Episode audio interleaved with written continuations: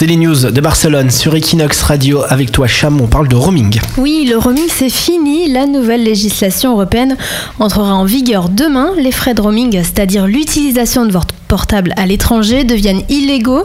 Jusqu'ici, euh, téléphoner ou accéder à Internet depuis votre portable espagnol en France ou vice-versa pouvait rapidement vous ruiner. Et en dehors de l'Union européenne, bah, c'était la banqueroute assurée.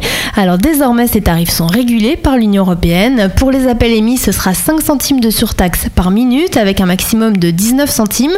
Pour les appels reçus, ce sera 1 centime de surtaxe par minute. Pour les SMS envoyés, ce sera 2 centimes de plus.